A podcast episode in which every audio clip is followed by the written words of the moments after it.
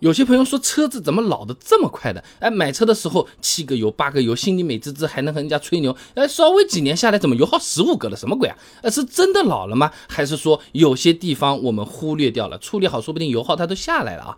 第一个好简单是什么？你忘记打气了，就是胎压啊。米其林就分享过一个数据的，轮胎的胎压正常流失呢是每月零点零七八，哎，时间长了，轮胎胎压它自然就变低了嘛，漏气了嘛，大家好理解啊。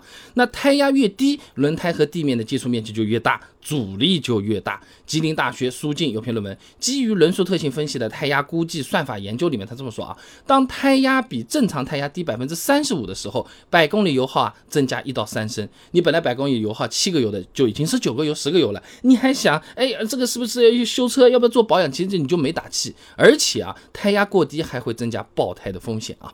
所以觉得油耗高了，你先去解搞搞这个最不要花钱、最简单的事情，哎。不要动不动一想，我的车子病入膏肓了，要要进补了，要猛补了，不一定的啊。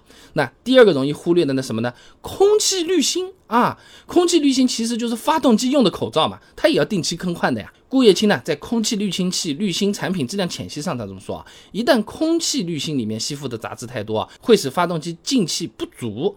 燃油燃烧不完全，从而会导致这个发动机工作不稳定，动力下降，油耗上升这种情况。那我们每天戴个口罩都会换，是不是？车子口罩几个月才换一换，甚至半年才换一换，那个时候你还不去换，它堵牢都有可能，是不是？如果你开的环境比较差，这这种什么风沙灰尘比较多的话，提前点把这个车子自己用的空气滤芯换换掉，哎，对这个车子也是有好处的啊！你不要以为每次反复的师傅给你吹吹掉脏东西又能用，那这这这年头没人换。注意啊！那第三个容易忽略的点呢，就是积碳啊。杨奇呢，在《发动机积碳治理与评价方法研究》里面啊这么说啊：随着车辆行驶里程和年限的增加，汽油发动机运行三万公里或者是二十四个月之后啊，哎就会出现积碳了啊，从而会导致燃油消耗增加、动力不足、怠速抖动等等之类的问题啊。呃，尤其是这种城里经常堵车、走走停停的，发动机经常处于怠速状态的，根本不需要那么长的时间，老早就已经开始积碳了，油耗也开始有变化了啊。那怎么弄？